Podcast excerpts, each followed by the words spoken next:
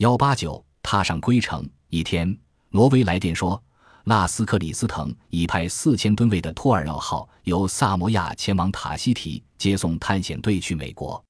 一天清晨，一艘巨大的挪威汽轮驶入了帕皮提港，一艘法国轮船把康铁基号拖到他庞大的姐妹身边。托尔一号伸出一只铁臂，把小小的木筏吊上了甲板。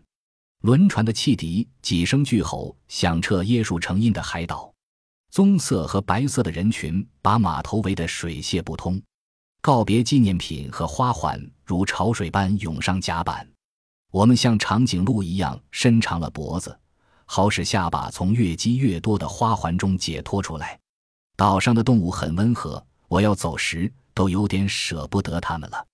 假如你想再回到塔希提来，当汽笛响最后一声时，台里也鲁酋长流下了眼泪。船开走的时候，你必须往环礁湖里丢一只花环。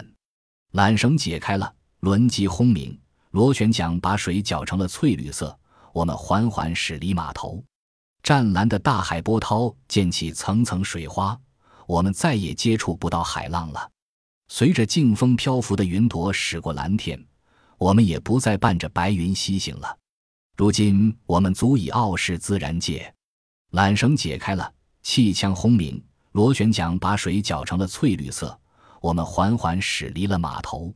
甲板上，我们六人在我们那九棵心爱的青木树干旁边，为我们全体都还活着对他们深表感激。塔希提的环礁湖上浮着的六个花环，随着清浪来来回回的荡漾开来。